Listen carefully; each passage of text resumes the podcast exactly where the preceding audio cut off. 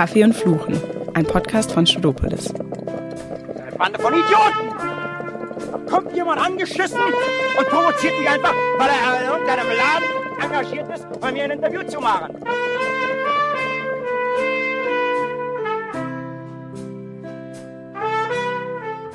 Hi Leute, wir begrüßen euch zu einer neuen Folge Kaffee und Fluchen. Heute mit dem Menschenrechtsaktivisten, Podcaster und Medienmacher Raul Krauthausen. Wir freuen uns sehr, dass du heute hier bist. Herzlich willkommen. Guten Hallo. Morgen, Raul. Ähm, cool, dass es geklappt hat. Du bist nicht nur Aktivist, sondern auch Podcaster und Schauspieler. Und als große Jerks-Fans müssen wir dich jetzt natürlich erstmal am Anfang auch fragen, wie ist denn so eine Kaffeepause am Set von Jerks? Wie kann man sich das vorstellen mit Christian und Fari? Ähm, also na, erstmal, ob ich Schauspieler bin, das sei mal dahingestellt. ich wäre eher Darsteller, Laiendarsteller, wie auch immer. Ähm, Ich fand's eine sehr gute Folge. ja, ich habe auch viel Ärger bekommen aus der Behinderten-Community, dass ich mich so zum Gespött äh, äh, hab machen lassen von einer Sendung, die da, darauf basiert, dass sie sich ständig über Minderheiten lustig macht, ähm, wo ich ja eigentlich hätte besser wissen müssen. Ähm, also ich würde mal sagen, ja, es war eine interessante Erfahrung. Ob ich es wieder machen würde, weiß ich noch nicht genau. Aber zu deiner Frage, wie die Kaffeepause war, es war ziemlich meta, weil ähm, das Set, an dem wir gedreht haben, war ja auch das Set äh, der Folge. Das heißt, äh, den Kaffee, den wir tranken, war auch gleichzeitig die Kaffeepause, die wir hatten, weil alles einfach, der Moment, den man da ist, der wurde einfach gefilmt. Und ich, mir wurde halt eine Rolle vorher gegeben, nämlich die Rolle des Drehbuchautors, der nicht ernst genommen wird. Und alle anderen mussten einfach in dieser Rolle bleiben, die ja gar keinen Bock auf mein Drehbuch hatten. Und so haben wir eigentlich den ganzen Tag miteinander verbracht. Und das ähm, Besondere an der Sendung Jerks ist, dass die Regie eigentlich erst im Schnitt stattfindet. Das heißt, ähm, ja, das Ganze ist permanent Deutsches improvisiert. Inception. Dir wird letztendlich, ja genau, und dir wird die ganze Zeit irgendwie gesagt, ähm, du darfst nicht aus deiner Rolle fallen. Und es wird erst dann aufgelöst, wenn Christian Ullmann anfangen muss zu lachen. Weil er ist der, der? Regisseur. Und er schneidet es auch. Ja, so es dauert dann manchmal schon eine Viertelstunde, ne, bis es irgendwie und, und du weißt dann auch nicht mehr, was du sagen sollst, weil irgendwie alles gesagt ist und jetzt brech doch endlich diese Szene ab. Ähm, aber nein, der bleibt dann drin und bleibt drin und dann wird's komisch. Also äh, das ist wirklich dieses, äh, ja, wie in so einem Verkehrsunfall, ne? Man, man kann nicht hingucken, aber man guckt hin. Ja, man kann auch eigentlich keine Zw Folge zweimal sehen, weil es alles so unangenehm ist. Das ist furchtbar. Ich ich schaff eine Folge, da bin ich fix und fertig. Aber du, du hast gerade selber gesagt, dass es sozusagen auch Kritik aus der Behinderten-Community gab. Ähm, Zu Recht. Wo, wo ist denn für zu Recht, sagst du auch richtig, ja genau, weil die Sendung sich sozusagen nur auf Stereotypen fokussiert. Wo ist denn für dich die Grenze dann bei Humor über Menschen mit Behinderungen oder ist das, also was, was ist da für dich die Faktoren, die, auf die es zu achten gilt? Also ich glaube, ich bin ja auch in einem Prozess des Lernens und werde wahrscheinlich auch nie zu Ende gelernt haben. Ähm, inzwischen würde ich mich wahrscheinlich nicht mehr zur Verfügung stellen. Es war für mich auch so eine Art Fan-Moment, ne? Also ich wollte halt unbedingt mal mit Christian Ullmann was zusammen machen und ähm, es war irgendwie auch, auch toll, äh, da am Set mal zu sein, eine spannende Erfahrung und Geld gab's auch, also irgendwie was will man mehr. ähm, äh, ich glaube, die Grenze würde ich aber auf jeden Fall da ziehen, wo meine Rolle von dem Nichtbehinderten gespielt worden wäre. Also wenn ähm, das dann wirklich ein reines über sich lust, über Behinderte lustig machen geworden wäre, dann ähm, dann wäre das für mich eine Grenze. Äh, da ich ja die Rolle selber mitgestalten konnte, weil das alles improvisiert war und ich mich, glaube ich, nicht über mich selber lustig gemacht habe, ähm, fand ich das in dem Moment gerade noch so Ja. vertretbar. Aber ich würde es jetzt nicht mehr mit dem Fuß- und Gipsabdruck so irgendwie über Wie ist es denn, wollen. das hast du jetzt gerade selber gesagt, wenn wenn es jetzt um eine ernste Rolle geht, in der dann ein Nichtbehinderter einen Menschen mit Behinderung spielt, ist es dann irgendwie so das Äquivalent zum Blackfacing? Also macht regt das einen auf oder Ja, ganz genau. Das nennt sich äh, in der Szene Cripping Up, also das Hochkrüppeln. Du, äh, du spielst als nicht behinderter Schauspieler ähm, eine Rolle eines behinderten Menschen und ähm, das Absurde ist ja, dass diese Menschen auch noch Preise dafür gewinnen, für authentische Darstellung. Und ähm, in Wirklichkeit nehmen sie aber eigentlich einen Job weg, äh, von einem Schauspieler oder Schauspielerin mit Behinderung.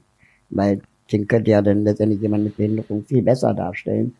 Und ähm, dass das heutzutage so unkritisch immer noch gemacht wird in Hollywood und, und auch in Deutschland in der Filmbranche, ähm, das äh, äh, ist wirklich kritisierenswert und das muss aufhören. Ja. Das verstehe ich.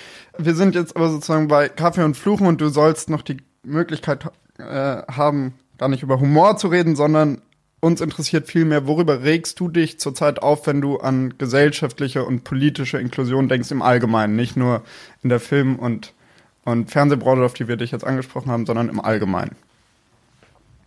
Ähm, also für mich hängt ja irgendwie alles so ein bisschen zusammen. Und ähm, also auch würde man wahrscheinlich später dann auf, auf die Filmgeschichte kommen, wenn wir das Gespräch andersrum aufgezogen hätten.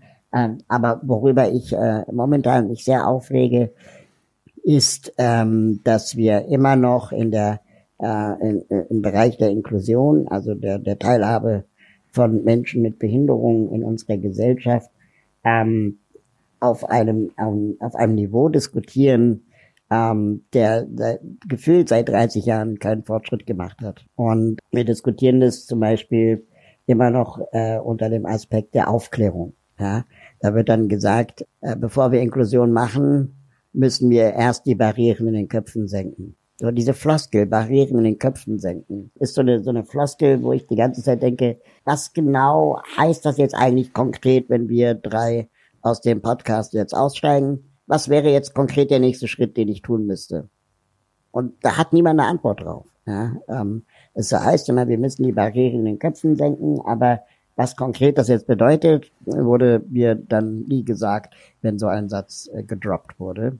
Und wenn man dann die Leute fragt, okay, was gedenken sie denn zu tun als Politikerin oder als Chefin einer großen Soziallotterie oder als Chefin einer Wohlfahrtsorganisation, äh, die immer meinen, wir müssen die Bevölkerung aufklären, dann fällt ihnen meistens nichts anderes ein als ähm, Plakate kleben, Werbespots schalten ähm, oder Broschüren drucken. Und in diesen Inhalten, die Inhalte dieser Plakate, Broschüren oder Werbespots sind eigentlich immer, habt euch einander lieb. Also in verschiedensten Formen äh, der Formulierung natürlich. Aber letztendlich sagen diese Botschaft, diese Werbebotschaften nichts anderes als habt euch alle lieb. Aber ich will nicht geliebt werden und ich will nicht, äh, ähm, sagen wir mal, behandelt werden, als wäre ich ein Alien durch solche ähm, äh, Botschaften, sondern ähm, ich möchte ernst genommen werden. Und äh, das ist kein, kein Kopftätscheln und das ist auch kein, kein Akt der, der Charity, sondern es ist äh, das fehlende ähm, Recht, das ich habe, als Mensch mit Behinderung, mich zum Beispiel irgendwo einzuklagen. Und was, was wäre eigentlich, wenn wir die ganzen Millionen Budgets, die in Werbespots, Broschüren und Plakaten stecken, wenn wir die benutzen würden, um mal wirklich die Entscheiderinnen und Entscheider ähm, dazu zu bringen, äh, Barrieren im Alltag zu beseitigen, bürokratische Barrieren abzubauen für behinderte Menschen, die Privatwirtschaft zu verpflichten, barrierefrei zu sein, endlich mal dafür zu sorgen, dass Regelschulen Aufzüge haben und Inklusion machen und das nicht immer bei so einer Sensibilisierungsrhetorik ähm, belassen, sondern wirklich mal dafür sorgen, dass das Recht auf Teilhabe und das Recht auf Teilgabe durchgesetzt wird. Und das werden wir nicht mit Broschüren erreichen. Das werden wir nicht mit Werbespost schaffen. Weil, und das ist ganz einfach, stellt euch mal vor, wie anders gesagt, wer sind denn EmpfängerInnen von diesen Werbespots und Broschüren und Plakaten? Ganz normale Menschen. Menschen wie du und ich, wir sitzen in der U-Bahn, gucken ein Plakat an, wir machen den Fernseher an, gucken einen Werbespot. Mhm.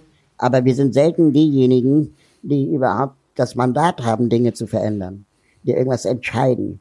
Wir machen keine Schulgesetze. Wir verpflichten nicht die Privatwirtschaft zur Barrierefreiheit. Das heißt, wir haben unglaubliche Streuverluste bei der Aufklärung. Ähm, hm. Aber meine Nachbarin hat ja gar nicht die Möglichkeit zu entscheiden, dass Kinder mit Behinderung eine Regelschule dürfen. Und wenn sie die Möglichkeit hätte, es zu entscheiden, dann hoffentlich nur, weil sie ein Mandat dafür hat. Also weil sie politisch aktiv ist, weil sie vielleicht in der Schulbehörde arbeitet. Aber als normale Bürgerin hätte er oder sie nicht das Recht zu urteilen, ob ein Kind mit Behinderung an eine Regelschule darf oder nicht. Und dadurch, dass wir aber immer sagen, wir müssen erst aufklären, geben wir auch diesen Menschen so viel, so viel Raum zu diskutieren, was eigentlich nicht diskutierenswürdig ist. Also ich bin ja, ich bin ja ein Mensch, ich habe ein Recht auf Teilhabe.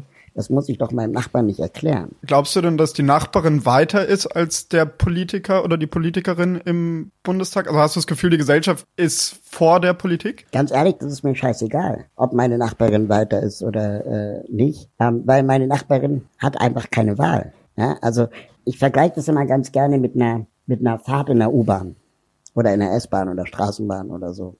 Ähm, die Inklusion ist nichts anderes als eine Fahrt in der Straßenbahn. Ich sitze in der Bahn und es gibt Menschen, die steigen vor mir ein und es gibt Menschen, die steigen nach mir aus. Und es gibt eine bestimmte Wegstrecke, die wir gemeinsam haben. Und ähm, in dem Moment, wo wir gemeinsam in dieser Straßenbahn sitzen, gibt es Inklusion.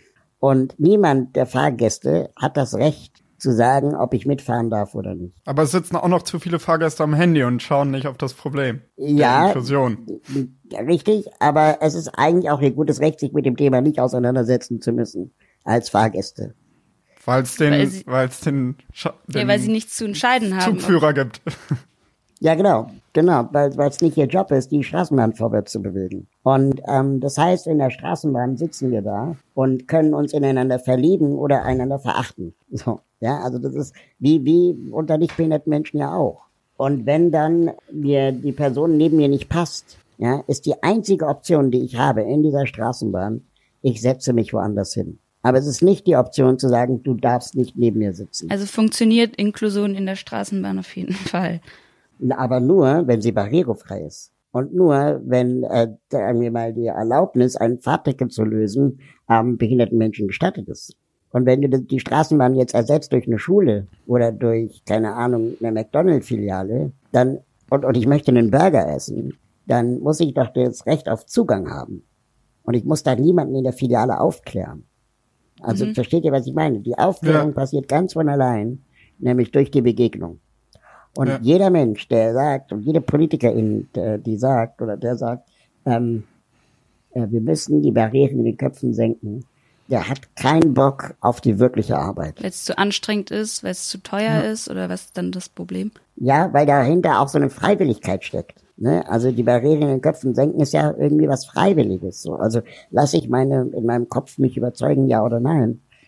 Ähm, aber soweit ich weiß, ist noch kein Nazi zu einem Nicht-Nazi geworden, weil er einen Werbespot gesehen hat oder eine Broschüre ge- gelesen hat, äh, sondern ein Nazi ist höchstens dann zu einem Nicht-Nazi geworden, wenn ähm, er mit Menschen mit Migrationshintergrund irgendwie in, äh, in Kontakt kam, persönlich, in eine Begegnung stattfand. Und äh, das funktioniert aber nur, wenn die Gesellschaft barrierefrei ist für behinderte Menschen. Das heißt, deine Barrieren in deinem Kopf in Bezug auf Behinderung können nur sinken, wenn wir zusammen miteinander in Dialog treten.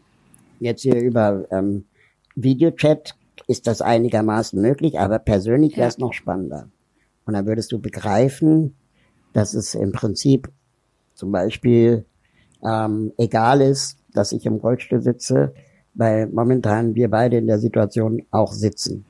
Ja, also du sitzt wahrscheinlich äh, da vor deinem Mikrofon und ich sitze hier vor meinem Mikrofon. Da ist es egal, auf was ich sitze. Ja. Wenn euer Podcaststudio jetzt aber im vierten Stock wäre ohne Aufzug und ich nicht dahin käme, dann äh, liegt eine Behinderung vor. Und dann kann man diskutieren. Liegt es an mir, weil ich nicht laufen kann? Oder liegt es am Gebäude, weil es keinen Aufzug hat? Oder liegt es an euch, weil ihr nicht drüber nachgedacht habt? Und durch diese Begegnung erst entsteht Veränderung. Und wenn wir das immer in dieser Freiwilligkeit lassen, dann frage ich mich, warum machen wir dann Brandschutz nicht auch freiwillig? Was wäre eigentlich, wenn wir Brandschutzauflagen in einem Kiosk am U-Bahnhof freiwillig machen würden? Würden es dann alle machen oder würde es dann keiner dass machen? Brandschutz wichtiger gestellt ist als Barrierefreiheit oder auf jeden Fall irgendwie eine Priorität verpflichtend ist und Genau. kein, aber wie ist es denn, wenn jetzt was Neues gebaut wird, dann muss gibt's doch bestimmt äh, auch Verpflichtungen, dass das barrierefrei sein muss, oder? Mittlerweile? Ja, aber wir verbringen natürlich einen Großteil unserer Freizeit in Gebäuden, die schon Ja, älter sind. Es gibt ja nur relativ wenig Neubauten. allein da, wo ihr wohnt, ist garantiert kein Neubau. Ähm, und äh, da, wo die Schule war, ist auch kein Neubau. Also es ist relativ wenig Neubau, in dem wir uns äh, und ja auch viele und ja auch viele S-Bahn-Stationen und so, oder? Also wie? Ja, das hängt von der Stadt ab. Also Köln würde ich dir recht geben. Berlin ist ähm, auf dem Weg der Besserung. Aber wie ma also wie macht man das dann ganz konkret, wenn man wenn man irgendwo einfach nicht aussteigen kann, nicht also das nicht aussteigen mhm. oder Menschen um Hilfe fragen, aber das will man ja darauf will man ja nicht angewiesen sein. Ja, aber so abgesehen davon ist mein Elektrorollstuhl auch viel zu schwer. Ähm, den kann man gar nicht tragen oder so. Ich will das auch gar nicht. Äh, nee, also das ist so ein bisschen wie wenn du einen Kinderwagen schiebst. Du informierst dich halt vorher und ärgerst ja. dich schwarz, dass es keinen Aufzug gibt. Und, und dafür ähm, hast du ja auch eine App entwickelt vor, vor einigen Jahren, ähm, die, die Menschen mit Be Behinderungen dabei hilft, die Umgebung auszuchecken, oder? Ja, genau, die Wheelmap, die Online-Karte für rollstuhlgerechte Orte, die ähm, nicht ich entwickelt habe, sondern viele Kolleginnen mit mir zusammen. Und das ist letztendlich eine, eine App gewesen oder ist eine App für, für Menschen mit Behinderungen, die ihre Nachbarschaften bewerten wollen wie zugänglich sie ist für sie, ähm, weil das bisher einfach noch niemand gemacht hat. Und wenn du jetzt, keine Ahnung, in München bist und du willst eine Weißwurst essen, sitzt im Rollstuhl, dann musst du erstmal einen barrierefreien Biergarten finden. Und ähm, das kann man mit der Wheelmap machen. Wenn ich jetzt an Barrierefreiheit denke, denke ich eher an die ganzen, an technische Hindernisse, also äh, rollstuhlgerechte Eingänge, behindertegerechte Klos. Was gibt, was sind denn noch so Barrieren, an die ich jetzt ich jetzt gerade nicht denke. Also so, dann im Internet gibt's oder in die Büro Bürokratie, Bürokratie, meintest du vorhin? Das hat man, glaube ich, weniger auf dem Schirm. Ja, dass die Tagesschau, dass es die Tagesschau nicht in leichter Sprache gibt. Zum Beispiel, dass ähm, ein Großteil des Fernsehprogramms keine Audiodeskription hat, obwohl blinde Menschen ähm, Rundfunkbeitrag bezahlen. Ähm, dass äh, Radioprogramm keine Transkription hat, obwohl gehörlose Menschen Rundfunkbeitrag bezahlen dass die privaten Sender nicht verpflichtet sind, ähm, Untertitel und Audioskriptionen äh, anzubieten und man die ganze Zeit an ihre Freiwilligkeit appellieren muss und dann macht irgendwie Germany's Next Topmodel die Finalsendung in Gebärdensprache und das war's dann oder fürs Jahr, ja, so gefühlt. Ähm, und alle klatschen. Und ich denke einfach so, Alter, what the fuck macht ihr da mhm. eigentlich? Der macht ja das nur wegen dem PR-Effekt, aber nicht, ähm, weil, weil das euch wirklich ernst ist. Und das kannst du fortsetzen, wenn Jens Spahn eine Rede zur Lage der Nation in Bezug auf Corona hält, fehlt Gebärdensprachdolmetschung. Jedes Mal. Und ähm, gehörlose Menschen haben große Mühe herauszufinden, was eigentlich der aktuelle Stand der Lage ist. Und dass das irgendwie nicht als selbstverständlich äh, ähm, gesehen wird in einer Pandemiesituation mindestens, ja, dafür zu sorgen, dass die Informationen alle erreichen, ist ein riesiges strukturelles Problem in Deutschland.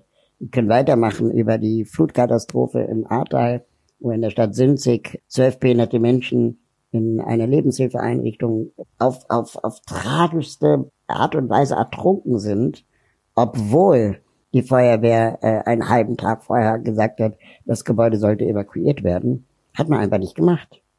Und also, keine Ahnung, die Liste ist ewig lang mhm.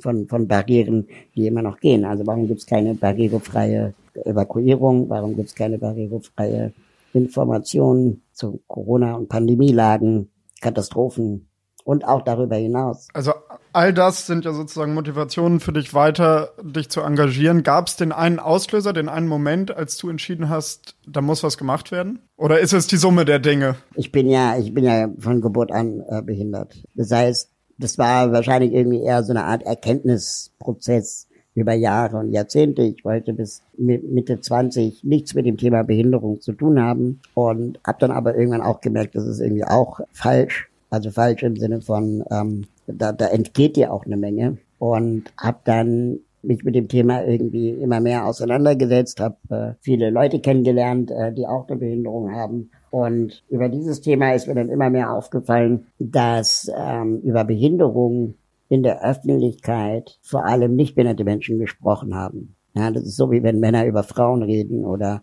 Weiße über Schwarze. Aber es super wenig Dialog mit Betroffenen gibt und gab. Und ich habe zufällig Kommunikation studiert zu der Zeit und dachte, das kann doch eigentlich nicht sein. Und selbst die Aktion Mensch als Soziallotterie ähm, äh, hat in ihren Führungsetagen fast ausschließlich nicht behinderte Menschen Und da kann man sich schon fragen, was geht hier eigentlich vor? Und äh, dann habe ich äh, gemeinsam mit Freunden angefangen, na, ähm, die Sozialheldinnen zu gründen. Auch eine gemeinnützige Organisation, aber eben mit dem Anspruch, ähm, die Perspektive behinderter Menschen einzunehmen, ähm, aus der, also von Menschen mit Behinderung heraus, ja, und ähm, alles, was wir machen, ähm, glauben wir als Betroffene, äh, hilft anderen Menschen mit Behinderung. Und ähm, ja, das hat dazu geführt, dass wir immer mehr behinderte Menschen jetzt auch in unserem Team beschäftigen wollen. Macht ihr auch direkt einen Austausch mit der Politik? Also versucht ihr Lobbyarbeit wirklich mit den Politikerinnen und Politikern zu machen? Und wenn ja, gibt es da Unterschiede, wie offen die Türen für euch sind und wie viele sich einfach nur mit euch fotografieren lassen wollen und dann war's das? Beides, ne? Oft erkennt ihr das erst später, ob die einfach nur ein Foto mit dir wollten. Äh, das ist gar nicht so leicht, das im Vorfeld herauszufiltern und herauszufinden. Hinterher ist man immer schlauer und das muss man auch den KritikerInnen unserer Arbeit sagen, dass wir vieles auch anders gemacht hätten, wenn wir es vorher gewusst hätten. Und man kann nicht alles vorher wissen, man kann nicht alles vorher ahnen.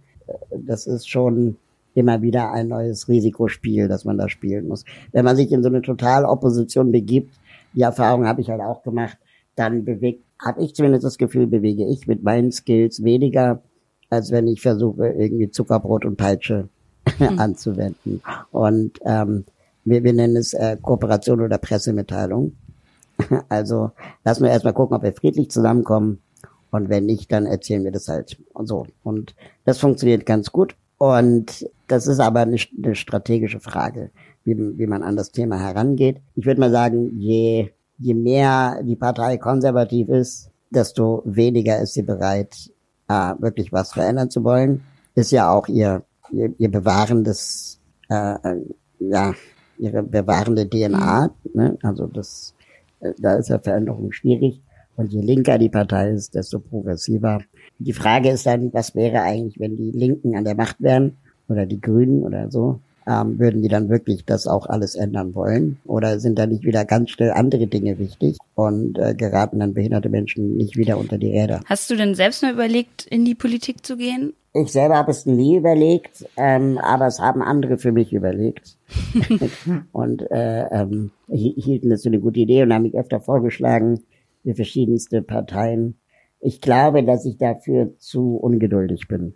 Wenn ich beobachte, wie andere PolitikerInnen äh, wirklich jahrelang äh, äh an einem Thema arbeiten müssen, um irgendwie etwas zu verändern, dann ist das zwar vielleicht sehr nachhaltig, weil es ähm, dann einfach später im Gesetzestext steht und so. Ähm, aber in der Zeit haben wir bei den Sozialhilfen vielleicht schon vier, fünf, sechs Projekte gemacht, in der Hoffnung, dass andere dann politisch weitermachen. Aber ist es nicht wichtig, dass, dass es eine bekannte Stimme, also Repräsentanz ist doch super wichtig und der einzige bekannte Rollstuhlfahrer im Bundestag fällt mir, fällt mir jetzt Schäuble ein, aber ist doch wichtig eigentlich, das Repräsentanz. Aber wichtiger ist es, ähm, dass äh, nicht ich das bin, sondern viele, viele andere das sein können. Und ähm, keine Ahnung, es gibt Edwin Greve, es gibt Sven Drebes, ähm, es gibt viele Menschen mit Behinderung, äh, die äh, kandidieren. Und ähm, das brauchen wir nicht nur in, äh, im Bund, sondern ja auch äh, im Land. Und ähm, ich beobachte schon, dass sich was tut, aber es muss natürlich viel mehr passieren. Und ich bin gerne mit meiner Reichweite sofort dabei, den Menschen dabei zu helfen, ähm, die Sichtbarkeit zu bekommen, die sie verdienen. Und ist es, wenn wir jetzt auch wieder an die Politik denken, ist es, sind es, ist das Problem einzelne Gesetze, dass es, dass im Nachhinein jetzt nicht Altbauten barrierefrei umgestaltet werden müssen oder ist es eher ein strukturelles Problem, dass zu wenig getan wird? Also es ist beides. Diese ganze fehlende Repräsentation von behinderten Menschen ähm, liegt ja unter anderem daran, dass wir einander nicht begegnen. Also Menschen mit und Menschen ohne Behinderung begegnen im Alltag nicht einander. Und äh, das fängt ja schon im Kindergarten an. Äh, Kinder mit Behinderungen werden systematisch aussortiert in Förderkindergärten, Förderschulen, Berufsbildungswerke, Behindertenwerkstätten. Und nur wenige sind wirklich im Regelschulsystem untergebracht. Und dadurch lernen nicht behinderte Menschen natürlich auch nicht den Umgang mit Menschen mit Behinderung. Und behinderte Menschen lernen nicht den Umgang mit Menschen ohne Behinderung. Und das ist ein Problem. Und äh, das hat einmal damit zu tun, dass ihnen die Rechte äh, ähm, verwehrt werden, keine Ahnung, auf eine Regelschule zu gehen. Aber dann hat es auch den Grund, dass wir in einer Gesellschaft leben, die den Nichtbehinderten die ganze Zeit einredet. Behinderung ist etwas Problematisches, etwas Gefährliches, etwas, was irgendwie ähm, ja vielleicht die nichtbehinderten Menschen bei ihrem Lernen aufhält und äh, den Eltern von behinderten Kindern denen wird dann ebenfalls eingeredet, dass ähm, sie vielleicht ihr Kind besser auf eine äh, Regelschule, äh, Förderschule stecken sollten, weil sie es dort besser haben und so weiter. Und so entsteht letztendlich eine, eine, eine Gesellschaft, die ähm, nie einander begegnet. Und ja, da könnte ich eine mhm. Menge zu sagen. Glaubst du, fehlende Toleranz oder Verständnis beruht oftmals sozusagen auf einer auf, auf, dass Menschen nicht wissen, wie sie mit behinderten Menschen umgehen sollen, weil sie, weil sie sozusagen verlegen, dass oft so eine Intoleranz eigentlich eine Unsicherheit oder Verlegenheit ist. Genau, aber die kommt ja daher, weil wir nicht äh, mhm. äh, von Kindesbeinen an miteinander aufgewachsen sind. Also ich meine, äh, 1920 haben wir in Deutschland mal diskutiert, ob wir Jungs und Mädchen gemeinsam beschulen wollen. Und die Argumente dagegen äh, sind die gleichen wie die Argumente heute äh, ob wir Kinder mit und ohne Behinderung gemeinsam beschulen wollen. Die Argumente damals waren nämlich, die Jungs könnten abgelenkt sein, sobald Mädchen in der Klasse sind. Stimmt dich das zuversichtlich, dass, weil jetzt sind ja gemischte Schulen das Normalste auf der Welt? Von jungen ja, Mädchen, genau. ja genau. Ähm, also ich hoffe, dass wir da in der Hinsicht, ich meine, zwischen 1920 und heute gab es ja noch eine sehr finstere ja. Zeit. Ähm, äh, ich hoffe, dass wir schon äh, äh, da auf dem Weg der Vernunft sind und, und einfach die Förderschulensysteme äh, abschaffen und die Ressourcen, die dort dann frei werden, in Regelschulsysteme stecken. Ähm, also wir könnten 90 Prozent der Inklusionsherausforderungen lösen, wenn wir kleine Klassen und mehr Pädagoginnen hätten. Und davon würden ja vor allem nicht behinderte Kinder profitieren, weil sie nun mal die Mehrheit sind. Zehn Prozent unserer Gesellschaft hat eine Behinderung. Das würde ja bedeuten, dass neun von zehn Kindern keine Behinderung haben. Das würde auch bedeuten, dass vielleicht ein oder zwei Kinder pro Klasse eine Behinderung hätten. Und wenn wir kleine Klassen hätten und wenig Pädago äh, viele Pädagoginnen, sagen wir zwei pro Klasse, dann, dann wäre es was ganz, eine ganz andere Diskussion. Ja, dann, dann würde man die ähm, diese Debatte der Überforderung nicht führen. Momentan sagen ja LehrerInnen, was sollen wir denn noch alles machen? Wir haben irgendwie 31 Kinder, 32 Kinder in der Klasse, ich bin alleine, dann gibt's noch PISA und jetzt kommen noch die Behinderten. Dass die Behinderten dafür nichts können, äh, liegt ist, auf der Hand. Äh, liegt auf der Hand. Ähm, aber dass die jetzt benutzt werden als Argument gegen Überforderung, ist ein Problem. Und ähm, dass LehrerInnen dann oft auch sagen, sie sind dafür nicht ausgebildet für das ja. Thema Behinderung. Das ist auch ein Problem, weil Eltern behinderte Kinder auch nicht ausgebildet waren vorher. Das heißt, diese permanente Idee, dass wir Behinderungen äh, mit, mit Fachkräften lösen müssen, ähm, führt genau zu dieser Exklusion statt mhm. Inklusion.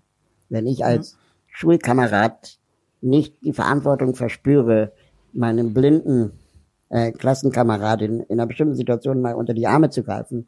Oder aber ich als äh, Schulkamerad lerne, dass meine blinde Klassenkameradin ständig die Hausaufgaben gemacht hat und ich von der abschreiben kann, dann ist das doch geil. Also dann haben doch beide voneinander profitiert. Inklusion durch Begegnung. Nur ja. so. Nur so funktioniert das, ja. Sehr, sehr cool.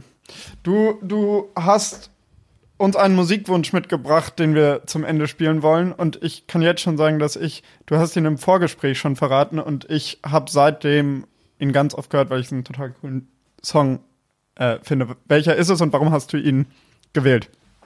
Oh Gott, das habe ich selber vergessen, was ich dir vorgeschlagen habe. Ähm, war das, war das Fanny van Dann? Ja, ja. Auch lesbische schwarze Behinderte können ätzend sein. Ähm, genau. Das ist ein sehr nettes Lied, vor allem fröhlicher. Jeder Song. kann ein Arschloch sein und jeder kann nett sein.